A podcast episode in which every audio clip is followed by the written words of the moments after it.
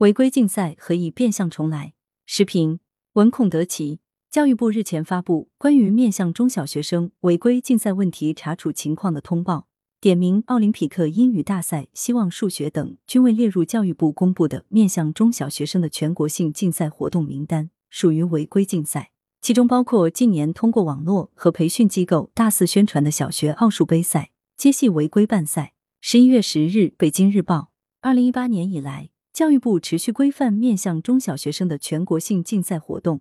屡次出台禁赛令，大幅削减了竞赛数量，基本斩断了竞赛与招生、考试、培训挂钩的利益链，有效遏制了竞赛横生的乱象。但受利益驱使，一些竞赛活动换上数学花园探秘、华硕之星等马甲，让竞赛变研学、答题成闯关，本质仍是安排学生考试答题并评奖，难掩违规开展竞赛活动的面目。违规竞赛在改头换面，也改变不了违规性质。其不仅扰乱了教育教学秩序，更加剧了教育抢跑思维，加重了学生和家长负担，必须露头就打。教育部的查处通报彰显了国家对相关问题的零容忍。然而，也不能高兴得过早。经过多番整治，违规竞赛时有发生，甚至铤而走险转入地下，表明竞赛活动仍有市场。现实中，一些竞赛机构贩卖升学焦虑，片面夸大竞赛作用，鼓吹对升学有效。还有少数义务教育学校存在违规招生问题，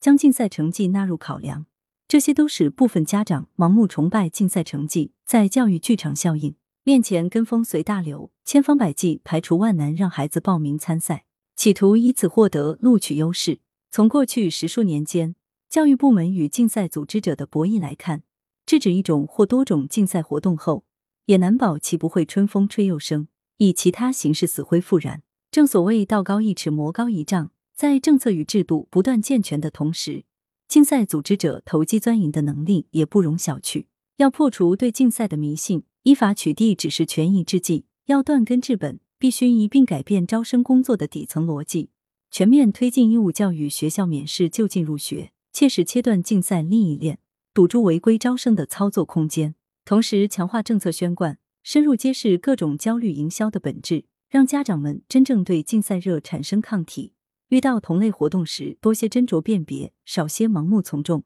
不再以狭隘的竞赛模式来规训孩子，警惕违规竞赛变相重来。不是不重视学生的综合素质，也不是要一竿子打死竞赛活动，而是切断兴趣与升学的畸形关联。近期，教育部门把规范治理面向违规竞赛，推出一系列整治措施，就是要理顺兴趣培养与择优选拔的关系。让竞赛活动回归兴趣本意，从而促进学生全面发展、健康成长。羊城晚报时评投稿邮箱：wbspycwb 点 com。来源：羊城晚报羊城派。图片：教育部官网。责编：张琪、李媚妍。校对：赵丹丹。